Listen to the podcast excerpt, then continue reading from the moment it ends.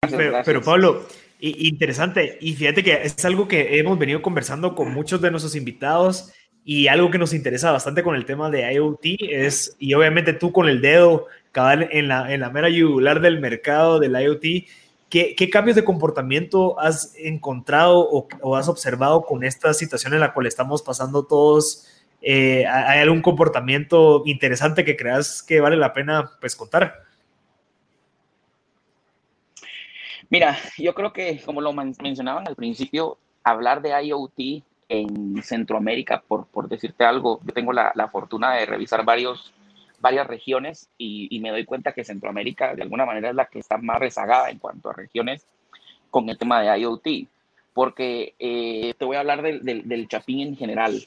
El Chapín cuando escucha hablar de IoT, eh, pues se, se, se, visualiza como, como Bruce Wayne de Batman teniendo una tablet, eh, a, abriendo y cerrando persianas o, o, colocando la iluminación o poniendo música. Entonces, me refiero con esto que es algo que lo ve muy lejano, o sea, que algo que requiere mucha plata para poder implementarse, o algo que es como de la NASA, algo muy complicado. Entonces, eso es lo que nosotros estamos realmente buscando, quitar y quebrar ese paradigma porque realmente hoy hay tanta facilidad de poder implementar IoT en tu casa que, uh -huh. que, que es una, una, forma muy fácil, que al final la barrera que hay que derribar es la barrera eh, de que el, el, el, usuario se informe, ¿sí? Y de nosotros brindar las herramientas para que, para que esa información llegue adecuada, ¿sí? Creería yo que, que ¿Sí? hoy estamos en el momento de, de, de, pegarle muy fuerte a la parte de, de Internet de las Cosas o IoT. Tal vez para aportar a tu pregunta, Marcel, eh, una de las cosas que me topé yo es de que eh, le hablé a justamente Pedro Pablo porque compré unos focos a través de pacífico.com. Eh, Pacífico, otra de las personas que hemos entrevistado acá, eh, a Jorge Shippers. Shippers. Eh, y pues yo compré los focos pensando justamente en esta comunidad ahora que paso más tiempo aquí en mi estudio o en mi casa, ¿verdad? Eh, creo que estas facilidades que me dio este foco, los cambios de ambientes que me permite, etcétera, eh, me dieron ganas justamente de platicar con alguien que pues se dedique a distribuirlos, ¿verdad? y en efecto pues aquí está sentado, así que creo que para mí eso fue un cambio de comportamiento como el tiempo que estaba en mi cuarto o en mi estudio o en mi casa, en los distintos espacios, solo me permiten estos focos cambiar de ambiente cuando quiera. ¿verdad? Sí, y, y, otra cosa que yo también ahí me, me, me, asimilo con Pero Pablo, porque yo compré ahorita un, una chapa automática en donde con el celular yo puedo eh, pues cerrar la chapa o abrirla. Eh, creo que de, cierta manera es mucho más cómodo el saber y obviamente te da una reportería de cuántas veces abrió la chapa, a qué horas, quién abrió, qué usuario pues tiene. Incluso funciona bastante bien con, con la gente que te llega a hacer servicios domésticos, en donde en vez de darle una llave física, pues le puedes dar un código eh, con el celular y ellos pues solamente pueden llegar eh, de ciertos horarios a ciertos horarios, entonces te incrementa mucho más el tema de la seguridad. Y creo que ahorita especialmente, y a eso iba con, con mi pregunta, es como que de, de, de, de, esta situación que nos encontramos, estoy seguro que mucha gente como yo empiezan a identificar esos, esos espacios de oportunidad y decir, bueno, pero Pablo, el tema de los focos, yo el tema de la, la seguridad. La vez pasada mi papá eh, quería meter unos routers para que, que, todos tuvieran una conexión un poquito más con más alcance y demás. Entonces, y, y se incrementa ese comportamiento, eh, se, ve, se, se empieza a buscar ese IoT dentro de tu hogar, más que todo, porque ahorita ya no vas a la oficina o muy poca gente va a la oficina, entonces ahorita se enfoca mucha gente, bueno, ¿cómo automatizo el tema de mi casa? Entonces, no sé si, si has encontrado, o obviamente creo que ahorita pues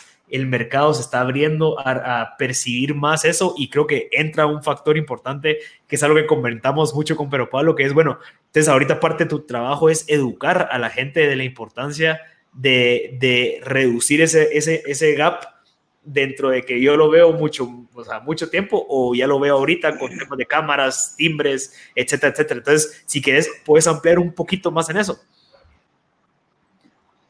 Mira, fíjate que tocaste varios temas importantes, eh, empezando por, por, por, las, por las, eh, los usos de productos, ¿sí?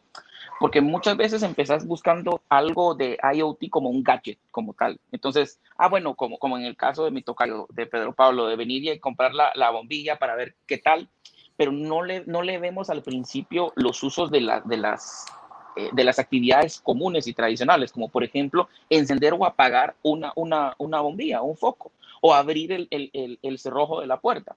Te voy a poner un caso muy puntual que siempre lo doy en las charlas que, donde estamos tratando de comunicar esta, esta tendencia a los usuarios. Yo tengo una hija eh, de nueve años, Valeria, y le encanta, le encanta ver televisión, ¿sí? Y ella también se duerme eh, con una lamparita, que es la lamparita que le gusta busqué por todos lados encontrar un modelo de esa lamparita que tuviera timer y no la encontré. Y probé colocarle otra lamparita y no le gustaba, le gustaba esa lamparita. Entonces yo no quería que siempre se durmiera y con la luz encendida y de alguna manera también el tema de ahorro, que es un tema importante. Entonces, definitivamente con los plugs le coloqué a esta lamparita única el plug inteligente, le coloqué un timer y a las 8 de la noche, por ejemplo, 9, ya el timer se apaga y todos contentos porque se duerme con la, con la lamparita apagada. Con el tema de la televisión, eh, ella tiene la televisión colocada en un, en un rack en la pared y eh, de igual forma, cuando yo le ponía el timer y todavía estaba despierta, pues era bandida, se levantaba y la, le encendía con el dedo. Entonces, porque le escondía el control remoto, pero entonces llegaba y le encendía. Hoy, con el, con el plug, con el timer igual, que pegado a la pared, tendría que ser medio hall para bajar la, la, la, pared y encender el plug manual. El plug le quita la energía a las 8 de la noche y listo. Entonces, voy a esto que tú comentabas, es únicamente hacer automatizadas las acciones que tú ya hacías regularmente. Ahí entonces le empezás a ver muchísimas opciones más. Cuando juegan, por ejemplo, sensores, en el caso de tu, de tu cerrojo, eh, el, que compraste, ¿sí? Eh, la, chapa, que le llamamos acá. Esa chapa, cuando, por ejemplo, tú le puedes definir que con un sensor de movimiento o un sensor de, humo se active y la chapa quede abierta, por ejemplo. Entonces, muchas, muchas acciones que pueden ir amarradas con multidispositivos es lo que ahí realmente te hace mucho sentido. Nosotros hemos, hemos, hemos descubierto que cuando usas todos estos dispositivos y los amarras a un asistente de voz, la magia cae automática, porque entiendo que tú eh, y, Pedro Pablo están muy empapados del tema, pero ¿cómo llegas a una ama de casa a decirle que puede tener mejoras con el, con el bombillo, por ejemplo? ¿Sí? al final, eh, eh, ella cree que un bombillo inteligente, IoT, tiene que venir alguien, un ingeniero espacial para que se lo pueda colocar. Y es algo muy sencillo, Pedro Pablo, tu experiencia, si, si no me dejas mentir, yo no me he puesto de acuerdo con él, pero es de abrir la caja, poner un bombillo como lo hemos cambiado todo el mundo y programarlo con la aplicación. Y no es nada del otro mundo. E, e, esa, esa experiencia es la que queremos empujar. Y, tal vez... Dale, no, solo, para entrar a detalle eh, desde tu perspectiva, pero Pablo, ¿qué es el IoT? Para, para ya entrar eh, a, entender un poquito el concepto que, que, se ha escuchado por muchas partes, pero tal vez no, no todos saben qué es. IoT o Internet de las Cosas, sí, es poder integrar realmente una automatización a la parte de las tareas comunes, ¿sí? Como, como por ejemplo apagar y encender una luz, porque para nosotros que tenemos un ejemplo claro, que tenemos todas nuestras extremidades, a levantarse, apagar y encender una luz es una tarea común y, y hasta alguien lo puede ver como una tarea muy fácil, pero pongámonos a pensar una persona que, que no tiene movimiento en sus piernas sea, realmente llegar a apagar o, encender una luz que no la tiene cerca puede ser una tarea complicada. Entonces, eh, esos usos realmente son donde, donde, donde eh, el Internet de las cosas se empieza a aplicar y cuando se empieza a integrar a muchísimas cosas más, como por ejemplo las cámaras de seguridad, que es un, es un segmento que está teniendo mucho auge. ¿sí?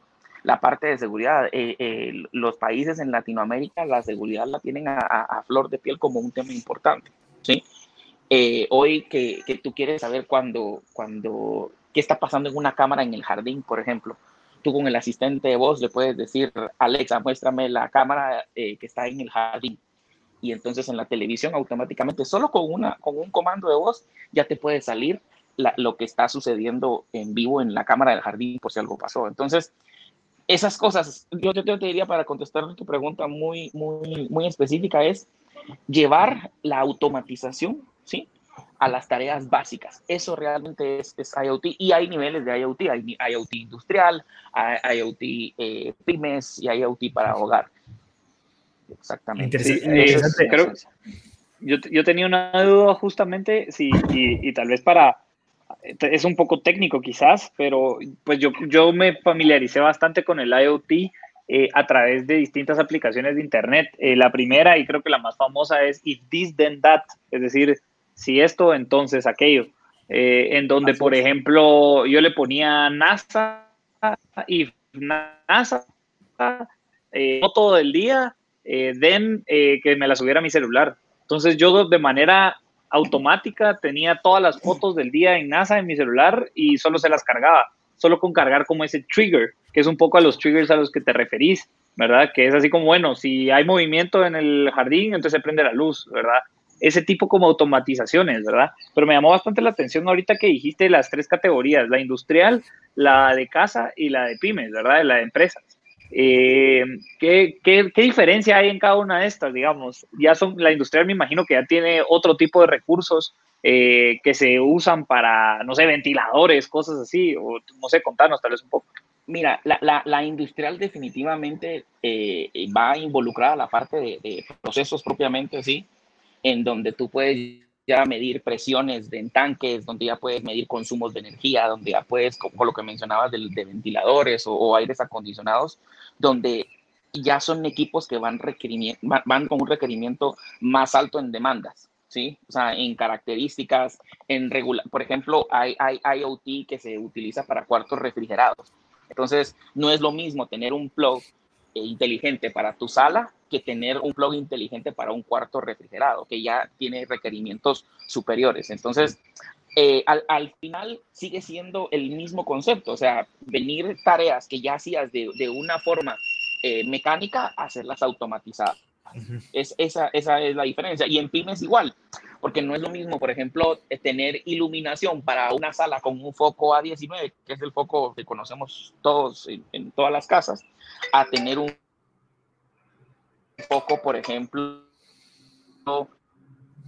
eh, eh, que vaya eh, en un ejemplo, ya, ya como estas que hay en las oficinas o en los call centers, por ejemplo. Entonces, sí. es depende del, del, tipo de producto al cual nos podemos enfocar en la instalación que se va a requerir, ¿verdad? Pero el concepto sigue siendo el mismo. ¿sí? Ya. Es, nosotros lo hemos tratado de lograr a través de la aplicación. Nuestro, muchas de las, hay varias, varios, varios modelos y entrando un poquito a la parte técnica. Eh, la, el IoT puede ser de, de, varios protocolos. Nuestro protocolo es Wi-Fi, que es un protocolo muy sencillo.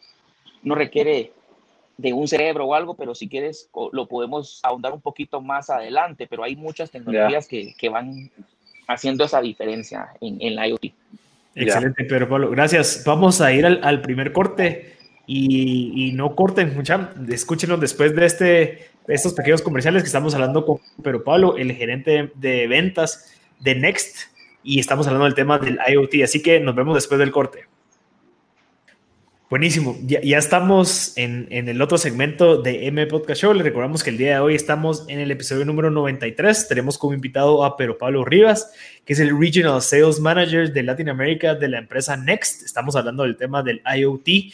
Eh, estamos conversando un poquito para entrar en contexto del tema del IoT en el segmento pasado, eh, pero Pablo, queríamos hablar un poquito de los limitantes y los retos que tienen ustedes como empresa en un mercado como Guatemala, en donde tal vez no, se, no hay tanta infraestructura o conectividad en los usuarios finales como unas personas normales eh, para aguantar tal vez la, la, cantidad de, de, de lo que se requiere para tener un IoT bien o una, una casa automatizada. ¿Cuáles han sido esos retos que han encontrado ustedes?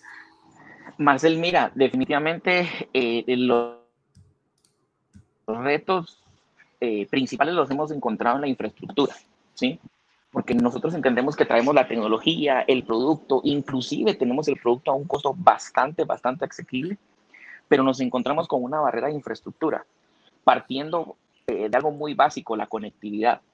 Nosotros tenemos más o menos 17 años en el mercado como Next Solutions y eh, pues hemos tenido eh, al, al, el core business de, en la parte de conectividad, vendiendo routers, vendiendo estos equipos que vayan mejorando la, la parte de Wi-Fi yo trabajé en dos marcas de conectividad anterior a, a, trabajar a Next y pues ya tengo casi 17 años vendiendo eh, conectividad Wi-Fi en, en, en específico. Y, y, el reto siempre ha sido el mismo, que el y no me van a dejar mentir, pero que el usuario cree que el router que te da el proveedor es suficiente para sacarle los 50 o 100 megas que contrató, ¿sí? Porque lo que sucede es de que los proveedores de servicios de Internet, y no tengo nada contra ninguno, porque de hecho son clientes nuestros, pero nunca te venden 50, 30 megas de Wi-Fi, sino te venden 50 o 30 o 100 megas de Internet, ¿sí? Que, no van asegurados directamente en el Wi-Fi.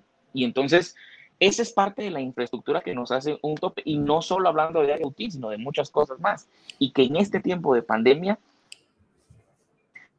el usuario se está dando cuenta que quería tener 50 megas, pero tenía 50 megas con dos computadoras, tres computadoras, ahí se quita de donde tenía el router. Cuando ya cada uno estaba recibiendo sus clases o estaba revisando eh, su Facebook inclusive o viendo Netflix en, en, cada una de las habitaciones, se daba cuenta de que algo estaba pasando y que no estaba sacándole el provecho a los 50 megas que había contratado. Entonces, la parte de tener este, este equipo, este, este, este, este recurso que te mejore la conectividad es una parte importante. Es que es el primer, la, primera, la, la primera barrera que tuvimos que derribar. En este momento,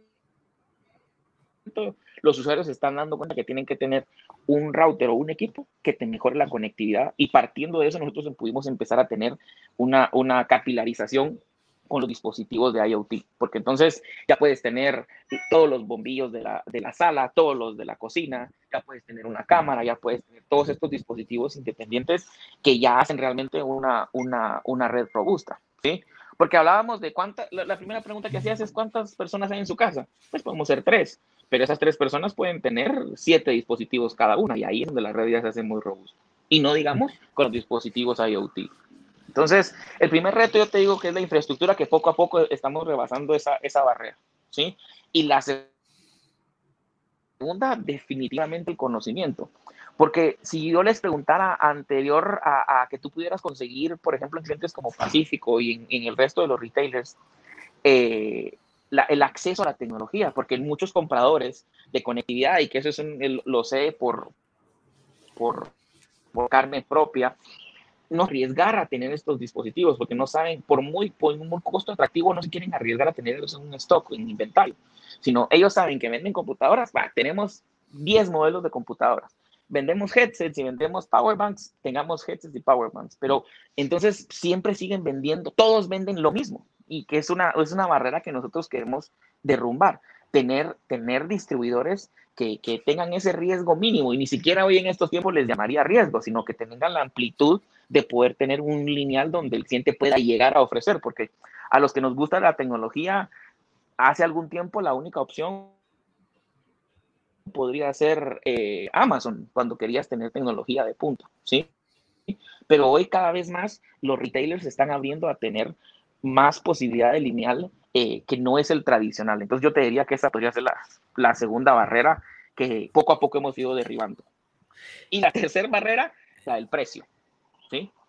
Porque regularmente la, la, la tecnología de punta tiene un costo muy alto, ¿sí? Entonces no te animas a, a poner un foco o un bombillo porque dices, no, hombre, pagar 800 quetzales por una bombilla que se encienda, no mucho. Entonces nosotros ya hemos llegado a ese punto de tener una bombilla muy, muy asequible en precio o todos los dispositivos.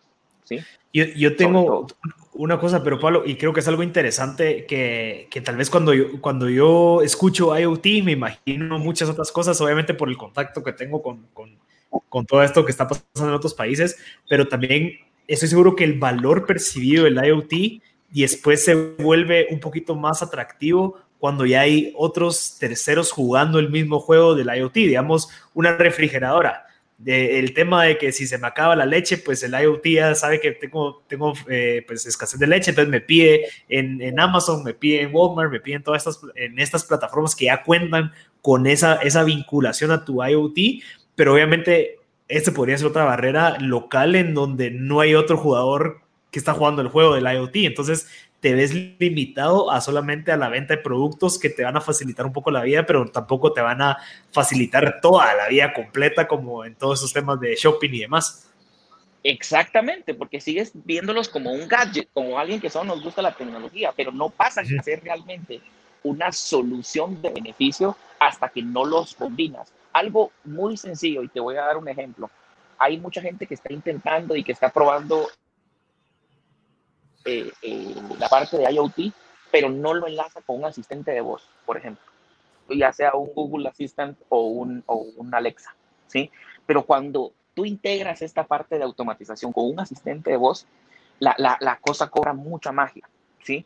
Porque entonces empiezan a entender que, con un comando de voz puedes apagar todas tus luces de la sala o, todas las luces de la casa, por ejemplo, o echarle llave a la puerta en el caso de, de, ejemplo que ponías de tu, de tu cerrojo. Entonces, eh, empieza, e, es, ese es otro reto también, que, que sepan que, que, que, IoT no es solo iluminación, que no es solo electricidad, que no solo es eh, seguridad, sino cuando se integra todo a la vez, ahí es donde empieza realmente a surgir la, la, la magia del IoT.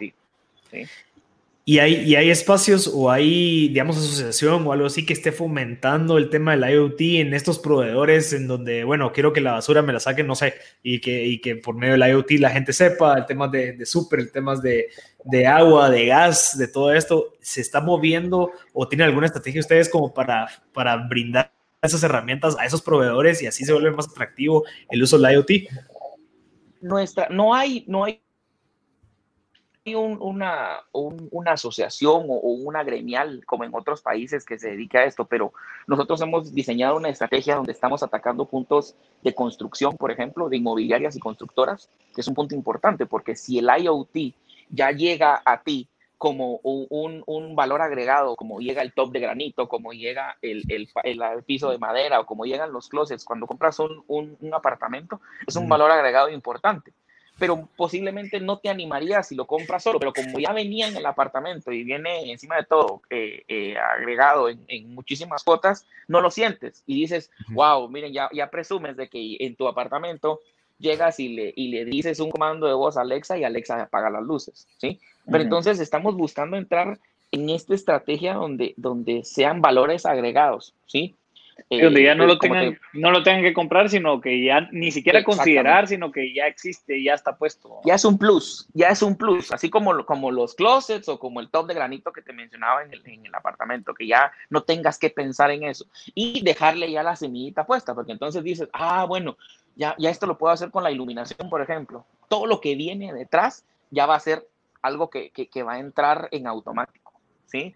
El segundo, el segundo segundo pilar de estrategia en los proveedores de servicio de Internet, ¿sí? Ya sea de Tier 1 o Tier 2, los grandes o los, o los pequeños y medianos, entrar con esta oferta porque siempre están queriendo eh, tener un, un, valor agregado. O te dan más megas, o te da, o sea, siempre para, para tener feliz al cliente. Pero si e, en Estados Unidos, por ejemplo, el 82% de, de, de, la distribución de dispositivos IoT se hace a través del, del proveedor de servicios. Eso es un, un punto muy importante. Entonces, para nosotros en la TAM es importante poder abrirle los ojos al proveedor y decirle de que tenemos un producto que hace mucho sentido porque estás dándole algo que va directamente también con el servicio de Internet ligado. Entonces, ese yo te diría que es la segunda estrategia para poder penetrar, ¿sí? Y la tercera estrategia es las grandes tiendas de mejora para el hogar, ¿sí? Eh, hay, hay muchas tiendas eh, de mejoras para el hogar que tienen plataformas grandísimas entradas y hay mucha gente que llega a pasear, no voy a decir el nombre específico porque no sé si pueda en radio, pero, pero llegas a esta, a, esta tienda y, y, y, no sales con las manos vacías porque o te llevas, no sé, el ventilador eh, eh, infrarrojo o te llevas, resulta, cualquier cosita, pero ya se vuelve casi que un destino para el día domingo, ¿me entiendes? Entonces, en estas tiendas donde son de mejoras para el hogar, queremos entrar. Y por supuesto con nuestros partners de tecnología, que no los dejo de último porque sean menos importantes, sino porque también hacen esa base, base importante.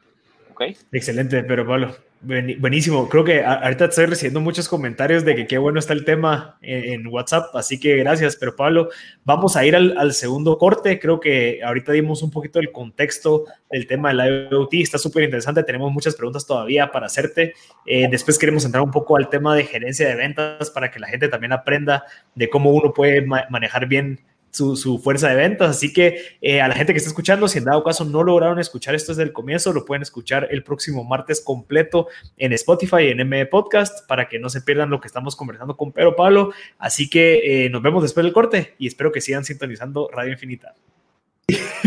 ya estamos en vivo, gracias. Y si quieres ahorita, pero Pablo, puedes volver a hacer la pregunta. Ya estamos de nuevo en el episodio 93 de M Podcast Show. Le recordamos que el día de hoy estamos con Pedro Pablo Rivas, el Regional Sales Manager de Latin America de la empresa Next. Eh, estamos hablando del tema del IoT, ha estado súper interesante, creo que está pasando, que lo que se viene. Quisiera hacer un shout out a alguien que nos está escuchando, Kevin González de Molbu, así que él está haciendo un montón de preguntas. Kevin, te mandamos un fuerte abrazo. Eh, él ya estuvo aquí también en el programa con nosotros, con Pedro Pablo, en el episodio creo que 62 por ahí, así que gracias siempre por estar aportando. Pero Pablo, si quieres comenzar con tus preguntas que tenías pendientes. No, perfecto. Creo que hablábamos del, IoT y pues describiste muy bien las barreras que existen ahorita en la, en la región eh, de conectividad, conocimiento y precio. Eh, pero lo que queríamos saber es hablar un poco más de lo que está pasando en el mundo, ¿verdad? Es decir, eh, ya cuando se superaron estas barreras, ¿cuáles son esas posibilidades con el Internet of Things? Mira, eh, por ejemplo, te voy a poner un, dato importante. Yo no sé si tú ustedes conocieron de los Amazon Bottoms que, existían, que por ejemplo eran, de botones, ah, de y, y, todas estas empresas, correcto, que eran compras, lo que hacían era programarte una compra regular eso en algún tiempo fue un boom y, creyeron ellos que era una estrategia importante para poder elevar las ventas y realmente el usuario no se preocupara de estar comprando el, detergente o, estos insumos regulares. En algún tiempo el IoT vino a reemplazar esta, estos botones físicos. ¿sí? Estos botones físicos ya se sacaron de línea en, la parte de Amazon y realmente el IoT empezó a generar estas, estas acciones recurrentes combinándolas con muchas opciones más globalmente, porque ya, por ejemplo, eh, tenemos, tenemos una, una, aplicación que ya puede generar eh, acciones a través de un comando de voz. ¿no? Si, si, si es, una, es una aplicación de un banco, ¿sí? Eh, a través de comandos de voz. Entonces, eso entra en una, en una porción de, de, Internet de las cosas también, donde tú puedes generar algo que hacías en, un proceso básico y lo vas generando con un proceso de comandos de voz. Esto se va a globalizar sí o sí. ¿sí? En el mundo, eh, empresas como Microsoft ya están entrando al ruedo bien importante y eso quisiera comentárselos. Somos la marca número uno en tener el respaldo de, de la división de IoT de Microsoft, que es un punto importante. ¿sí? La seguridad también de lo que está detrás del, producto es algo importantísimo, porque globalmente hemos escuchado esto del 5G, qué barreras tiene con, con, US en, países de Asia, todo esto pues genera ciertas, ciertas dudas. Yo más de algún, más de algún eh, amigo tengo yo que le pregunto, mira, ¿y tenés Amazon? No, no, no, no, es que yo no quiero que me estén escuchando, que es la primera, la primera reacción que he tenido de muchas personas que, que que a más de algunos, no sé si a ustedes les ha pasado, que aunque no tengan Alexa o, cualquier otro asistente de voz, dicen, ah, yo quisiera, no sé, comprarme un reloj tal.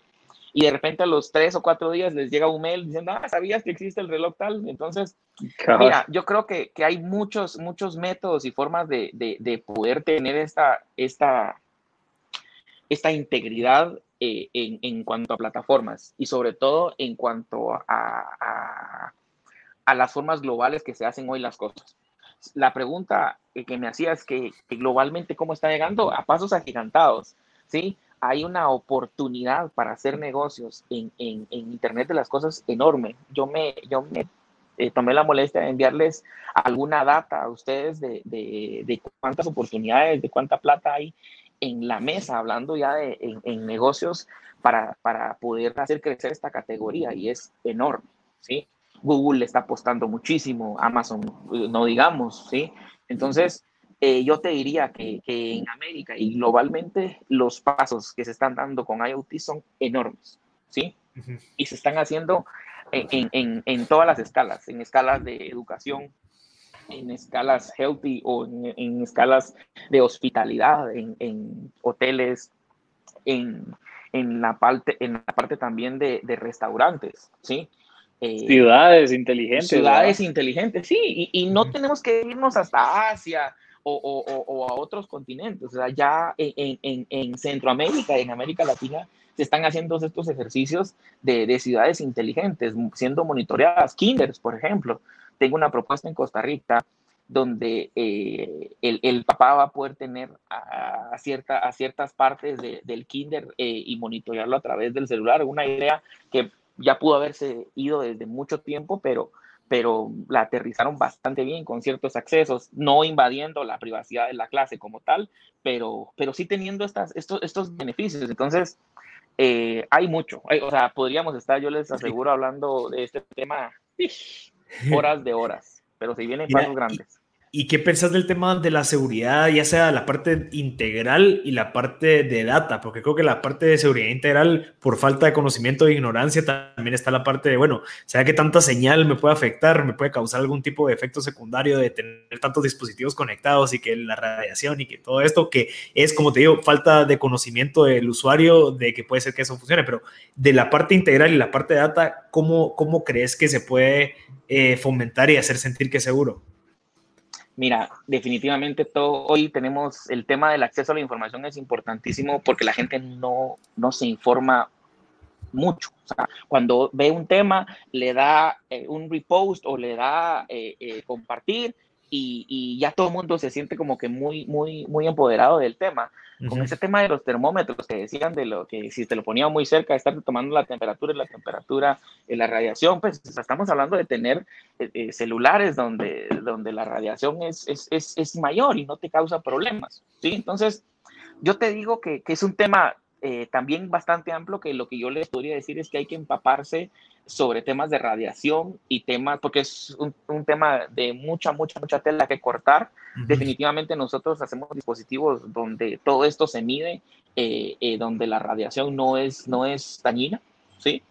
Y donde al final lo que estás buscando es tener mucho más beneficio con lo que estás dando que lo que te puede, lo que te puede generar incomodidades, ¿sí?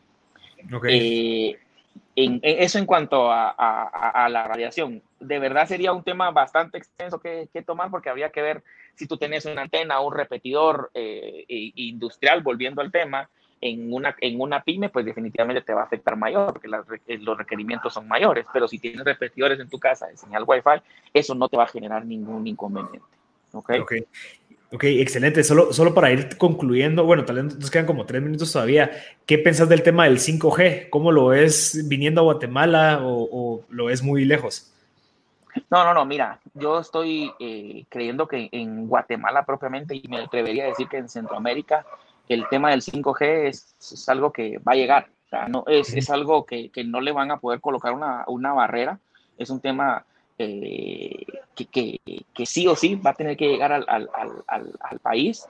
Yo lo estoy viendo en, no en un corto plazo, pero en un mediano yo calculo que esto va a estar llegando a más tardar y esa es una, una, una, una idea muy, muy propia, pero eso no va a pasar más de los cuatro años, ¿sí? Cuatro, tres. Cuatro años va, a estar esto ya, ya implementado en, la, en las primeras escenas.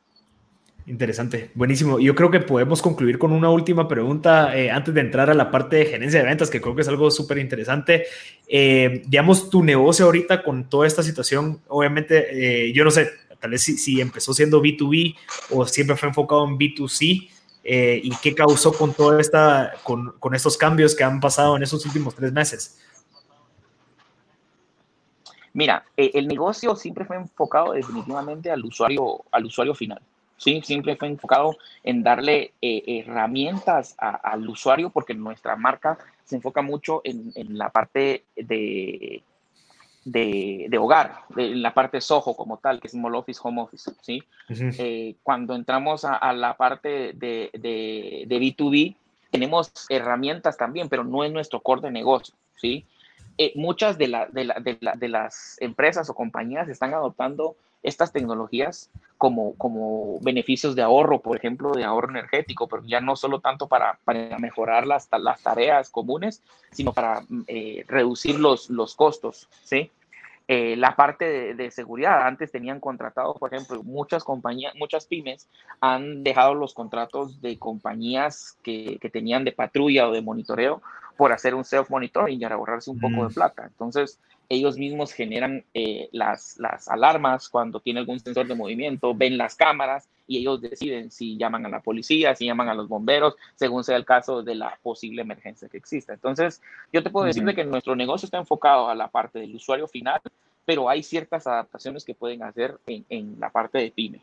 Y, y, y, y, en todos los segmentos está eh, creciendo muchísimo, muchísimo la venta. Muchísimo. Eh, eso, eso, eso me, surge una última pregunta. Eh, ¿qué, ¿qué, otros actores, digamos, dejando aparte el tema de, Walmart, de, Amazon y todos estos, qué otros factores podrían estar involucrados en un tema de IoT? Digamos, como lo mencionaste, un policía, un bombero, un, no sé, alguien de temas de electricidad o demás. Eh, ¿Cómo has visto eso? O sea, ¿cómo se maneja el que yo pueda contactarme directamente o de una manera automatizada con la policía? ¿Se, se puede?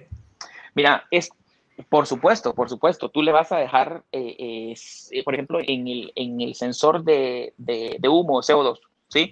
Tú puedes definirle que si tiene eh, la alerta a cierta hora, esto genere una llamada o un, mensaje push o, la alerta que tú requieras a, a, la parte de bomberos, ¿sí? Mm. O si tienes un perímetro y tienes una cámara, tú mismo desde ahí puedas decidir si puedes llamar a la policía porque ya viste muchos de nuestros dispositivos te hacen una alerta no solo de texto, sino también de imagen. Entonces no solo te dicen, ah, hay, una, hay, un, hay un movimiento en la, en la puerta principal, sino, exacto, gato, pero tú estás viendo que realmente no es un gato, sino es ahí el dueño del ajeno, entonces ya decides tomar acción. Interesante, buenísimo, buenísimo. Eh, pero Pablo, vamos a ir al último corte, que definitivamente es súper valioso lo que hemos estado conversando. Creo que es algo nuevo, definitivamente es algo que le gusta a la audiencia, de, que estamos hablando siempre, buscando cada vez esas nuevas cosas que la gente pueda aprender y considerar para sus negocios, sus casas, eh, sus fincas, lo que sea. Así que te agradezco bastante a la gente que se acaba de conectar o que está escuchando ahorita en el carro y se va a bajar. Pues les, recuerdo que este episodio va a estar subido el próximo martes en Spotify, así que no se preocupen si en dado caso no lo logran eh, escuchar completo y eh, no paren de sintonizar Radio Infinita porque nos vamos a ver después del corte. Ya, ya estamos en vivo en el último segmento de M Podcast Show el episodio número 93. El día de hoy estamos conversando con Pedro Pablo Rivas, el Regional Sales Manager de Latin America de la empresa Next. Así que hemos estado conversando en los últimos segmentos del tema de IoT o Internet of Things o Internet de las Cosas. Este último segmento quisiéramos tocar el tema de gerencia de ventas. Eh, si no estoy mal, pero Pablo te está adelantando el tema de cómo, o bueno, si quieres, pero Pablo, puedes hacer la pregunta. Sí, no, eh, eh, hablamos de una estrategia go-to-market y creo que a muchas personas que están escuchando de seguro les puede servir y es de qué consta una estrategia go-to-market. Correcto, mira, la, realmente el go-to-market que nosotros tenemos, pues era una estrategia comercial que de plasmar ruta que queríamos seguir, ¿ok? Que queríamos descubrir primero qué, qué, cliente eh, tenía como, como preestablecido acerca del...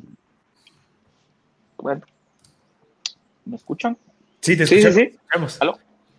¿Me escuchan? Ok, perdón, es que se cortó un poquito, creo que fue mi red. Entonces, que el cliente tenía preestablecido como concebido con, con, como IoT, o sea, saber eh, eh, con un estudio de mercado, nosotros lo hicimos con una, con una agencia de, de estudio de mercados, McKinsey, creo que la, han escuchado, y nosotros antes de, de, de arrancar con, con el go-to-market, pues definimos qué concepción tenía el, el, usuario al cual estábamos apuntando sobre, sobre el IoT, ¿sí? Luego de esto, eh, buscar cuáles eran realmente las, las vértices donde nos podíamos meter en ese go-to-market. Y ya se los adelanté un poquito, pero nuestras vértices principales era eh, la parte de la parte de construcción e inmobiliario, ¿sí? la parte de, de, la, de los proveedores de servicio de Internet y las grandes tiendas de mejoras para el hogar. Nosotros queríamos entrar ahí porque ahí realmente podríamos capilarizar esta, esta entrada que nos iba a ser muy difícil si íbamos a hacer uno a uno. ¿sí? Entonces, nosotros empezamos a, a ver cuáles podrían ser nuestros partners para poder penetrar el mercado. ¿sí? Y, y, definir, eh, poder entrar en lugares donde antes Next Solutions no tenía participación. O sea, nosotros realmente entrar eh, con un producto a, a, a, la parte de la construcción, pues era muy difícil. Entonces empezamos a, a, ver que teníamos con esto de IoT la oportunidad de entrar en nichos de mercado donde regularmente no teníamos presencia. Por ejemplo, nosotros estamos por lanzar ahora un, un, una, una balanza, una pesa smart, en la cual va atachada a esta aplicación y nos dimos cuenta que podíamos entrar en este, en este segmento fitness, ¿sí? En el cual estaban preocupados por, por, por saber eh, su masa corporal y todos los datos que puede dar la, la, la, balanza Smart. O, por ejemplo, en parte del go-to-market decidimos también entrar en, en, en los mercados de, de, mascotas, ¿sí? Nosotros estamos lanzando en julio un dispensador de comida para mascotas, gatos, perros, lo, lo, que, tú, lo que tú tengas. Otro Entonces, mercado. A través de la aplicación Exactamente, entonces, porque no solo estás queriendo entrar en este mercado de los galleteros, que somos nosotros y que nos gusta estar eh, eh, eh, alineados con la tecnología y vemos qué, qué podemos comprar para, para saciar esa sed de, de tecnología que tenemos, pero eh, realmente hacer muy, muy factible eh, la entrada a ese mercado eh, de pets, ¿sí? Entonces, este dispensador de comida para mascotas, tú lo agregas a la aplicación, la aplicación se llama Next Home, Tú lo agregas y le dices, ok, eh, le, le, programas si va a ser un gato, si va a ser un perro, por ejemplo, y le puedes decidir tú qué porción, porque si el gato es, porque si el perro es grande o es un perro pequeño, cuántas porciones uh -huh. le quieres dar por, por vez. También te va a tener una cámara. Entonces tú vas a estar en el celular y Firulais, Firulais, cuando veas que Firulais te mueve la cola, le vas a dispensar la, la comida. Entonces, entrar en estos segmentos donde antes ver eh, la parte de, de, de IoT eh, no era posible, difusores de aroma, eh, controles de, de, de, cortinas, por ejemplo, universales. Entonces, es empezar a buscar, a desarrollar productos que te permitan entrar en estas vértices de negocio donde regularmente el IoT no tenía antes de nosotros un, un espacio. ¿sí? Eso, es, eso es una parte bien importante del, del go-to-market que tenemos. ¿ok? Eh, y, y, y una parte importante es aunque parezca difícil, que es el camino que tenés que seguir. El go-to-market es al final como la receta que tenés que seguir para llevar a, a, a lo que te tenés planeado, ¿sí? Eh, claro, eh, esta parte también definirla en la parte de marketing, ¿sí? Yo también, aparte de la, del área de ventas, eh, como mercadólogo, veo también la, la parte de, de, marketing, porque no es lo mismo comunicar marketing para un producto que todo el mundo sabe que es, porque regularmente el marketing, ustedes no me van a dejar mentir, pero el marketing para productos de tecnología se basa en specs, uh -huh. no en, en no, no, no, realmente en realidades, no en experiencias. O sea, el, el marketing de tecnología es eh, un producto que eh, 2.4 GHz, tiene eh, 1024 Mbps, tiene dos antenas, tiene tres puertos, o sea, es demasiado técnico, ¿sí? Lo que nosotros hicimos es realmente cambiar esa forma de hacer marketing y generarlo por experiencia, ¿sí? Porque al hablar de conectividad, nosotros tenemos un equipo Mesh que estamos promocionando mucho con IoT. Es un equipo para mejorar la red Wi-Fi. Y al final, ¿cómo llegabas para una ama de casa poderle vender un equipo de conectividad? Yo, ya, yo había visto anteriormente, y ya para cerrar un poquito el tema, y, en eso me baso al go-to-market, que realmente tenemos que conocer lo principal es a qué le queremos llegar, o sea, es trazar esa, esa, esa, esa meta y, y, saber a qué consumidor le vamos a llegar y con qué mensaje específicamente.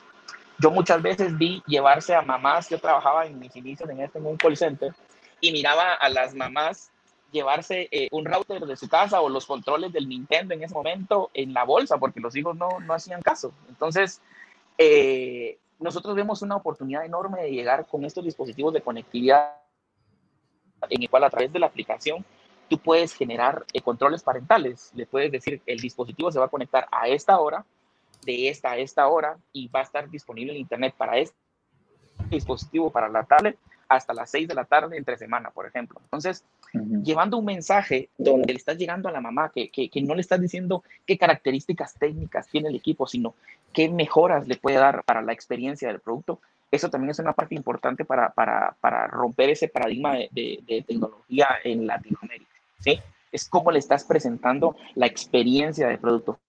Y en eso nos hemos basado mucho en la, en, en la comunicación. ¿Sí? Cómo realmente los partners que pueden estar con nosotros pueden llegar a ese nivel de comunicación con nuestra ayuda, ¿sí? Entonces, eh, yo te diría que, que, también, y esa es parte de la estrategia de lanzamiento del producto. Pues nosotros en el go-to-market no, decidimos que no íbamos a entrar con los 94 SKUs que hoy tenemos disponibles, sino íbamos a entrar con 6, ¿sí? Aunque los tuviéramos ya desarrollados. Pero nosotros no queríamos tampoco abrumar al, al, al, comprador del retail, que esa es una parte importante, que es la primera barrera, porque no solo es pensar en, en, el usuario final, antes de llegar al usuario final tienes que convencer al comprador del retail, ¿sí? al partner de que realmente tenga eh, la, disponibilidad del producto en, la tienda o en la góndola. Entonces, empezamos con estos seis dispositivos. Fue una estrategia bastante buena, no fue tan abrumadora. Y a partir de esta ya empezar a meter toda esta línea de productos que les comento. Así que, en grandes rasgos, ese es el go-to-market que nosotros, que nosotros tomamos como, como la estrategia para, para darle el plus. Mira, ¿y qué KPIs tenés con tu gente? Perfecto. Nos encantaría saber como que qué KPIs se manejan ahorita, eh, no sé, tal vez eh, con una empresa tan a la vanguardia en temas de tecnología, no sé si manejas algún otro tipo de KPI normal que no solo sea llamadas, citas, sino que tengas algún tipo, algo que, que nos impresione. Mira, yo tengo, yo, no, pues yo no, no sé si los puede impresionar, pero los que, son, los que son importantes es el manejo del inventario. O sea, un KPI importante es, el aging que pueda tener nuestros clientes. Porque el producto puede ser la última maravilla. Quieres de inventario. Puede tener las mejores características y el mejor precio. Entonces, no solo el, el, el, stock out del inventario, sino también la antigüedad que puede tener algún producto dentro de sus tiendas. Y no quiere decir que el producto no se esté vendiendo, porque lo primero que te dicen, ah, mira, bájale precio bájale precio porque, porque el producto está muy caro. No necesariamente. Puede ser que el producto nunca lo sacaron a exhibición, porque pudo ser que el producto nunca se comunicó por un IBLAST o nunca se hizo una, una, comunicación real y que también mi equipo no gestionó esa comunicación, no porque no lo quiso hacer, sino porque se le pudo escapar. Entonces, tener, yo creo que tener un KPI de aging o antigüedad de inventario es bien importante porque entonces no solo se trata de empujar, empujar, empujar, empujar el inventario, sino ayudar en la rotación de tu cliente, que esa es una parte muy importante y que yo veo que muchas empresas no se enfocan. Ese KPI para mí es como, como una parte importante. Claro, un KPI de ventas es evidente que el equipo comercial lo tiene que tener, sí o sí, pero un KPI de, de, antigüedad de inventario, y no solo con tu cliente, sino en tus bodegas, ¿sí? Porque al final, eh, aunque tenga la posibilidad de producir, tú quieres que, que si el, que tener el ojo de que este producto no se está moviendo y si no se está moviendo, ¿por qué? Tratamos de lo mejor posible, pero si en algo fallamos, tenemos que retomar y tener ese KPI importante porque algo no estuvo bien con el diseño del producto, con, no sé, cualquier, cualquier estrategia que te pueda permitir eh, darle la, la rotación del inventario que tú requieres. Ok, ¿y tenés algún conocimiento de algún software o plataforma que utilices? Eh, digamos, tengo, hay mucha gente que está escuchando que tiene cabal un, un negocio cabal de, de, de producto, entonces, ¿qué, qué, qué, qué plataforma utilizas que te ha funcionado bien para manejar todo el tema de ventas? Mira, nosotros tenemos una, una herramienta eh, desarrollada eh, in-house propia, ah, pero yo, he, yo he visto que muchos de nuestros clientes utilizan Analytics en Microsoft que te genera un dashboard importante para tener estas alertas. Yo creo que tener un dashboard hoy en día o tener un, un, pantallazo inicial es una herramienta importante porque al final eh, yo he visto también muchos compradores que se hacen muy expertos analizando, ¿sí? Pero, pero no actuando. Entonces puede tener un, un dominio de un Excel, una sábana super nice, pero no te está dando los, los, los insights importantes que requiere el negocio. O sea, eh, eh, yo creo que tener un dashboard, una aplicación que te permita tener un dashboard donde tenga tus KPIs o las métricas de tu equipo eh, en, en, vivo, te, te, puede dar un, un, un, panorama rápido para poder abordar reuniones semanales o quincenales como las tenga el equipo. Pero es bien importante para que te puede plasmar esa, esa, esa información rápida, que te puede llevar a, más detalles si tú quieres, pero necesariamente, regularmente para las decisiones de corto plazo, creo que una aplicación que te dé un dashboard es, es bastante útil. Mira, una última pregunta y para cerrar, eh, ¿algún libro que recomendés con respecto al tema ya sea comercial o, o al tema de Internet of Things que, nos, que le pueda recomendar a la audiencia? Mira, déjame ver porque resulta que en un momento que tengo aquí. un amigo me dio uno, pero recién me lo acaba de dar, ¿sí? Eh, se llama Traction, ¿sí? Ah, de Gino Wickman, ¿sí? No sé si, lo, lo, han podido eh, leer. Y yo lo empecé a leer eh, porque no hace mucho me lo dio un amigo mío y me lo recomendó. Te soy bien honesto, yo no soy una persona que lea mucho, pero cuando me engancho con un libro, pues me hace, me hace, me hace clic y me hace bastante sentido y me lo, me lo acabo. Yo viajo mucho, entonces tengo la, bueno, viajaba, yo ya no viajo, o sea, yo mi, no sé, en el mes estaba tres semanas fuera visitando los países. Hoy esta desacelerada también me ha pegado un, un, shock importante. A las mías. Pero nos ha ayudado a, tener mucho detalle de cosas. Y las mías ya, ya no tengo tantas, ¿verdad? Pero también me ha ayudado con el equipo a ver muchos detalles que antes no teníamos, como por ejemplo el tema de entrenamiento, ¿sí? Y no solo, no solo con los clientes, sino un entrenamiento propio, que muchas veces con, con el día a día estás en ese back and forth de mails, etcétera, y, hoy estás con, con, con, un poquito de más, no de más tiempo quisiera decir, sino de, de más paz y, de, y de, menos, de menos estrés, en donde puedes tomarte el tiempo de, de tener esta, de esta, estas lecturas que definitivamente son importantes. ¿sí? Buenísimo. Gracias, pero Pablo, por todo, a los dos. Excelente episodio, de verdad. Espero que la gente que lo haya escuchado le haya agregado bastante valor, que es lo que esperamos siempre. Eh, si en dado caso no lograron escuchar el episodio completo, lo pueden escuchar el próximo martes en Spotify como M Podcast. Ahí va a estar el episodio de IoT con Pelo Pablo Rivas. Así que nos vemos el próximo martes y gracias a todos los que sintonizaron. Gracias, esté muy bien. Ahí está. Listo. Pues muchas gracias.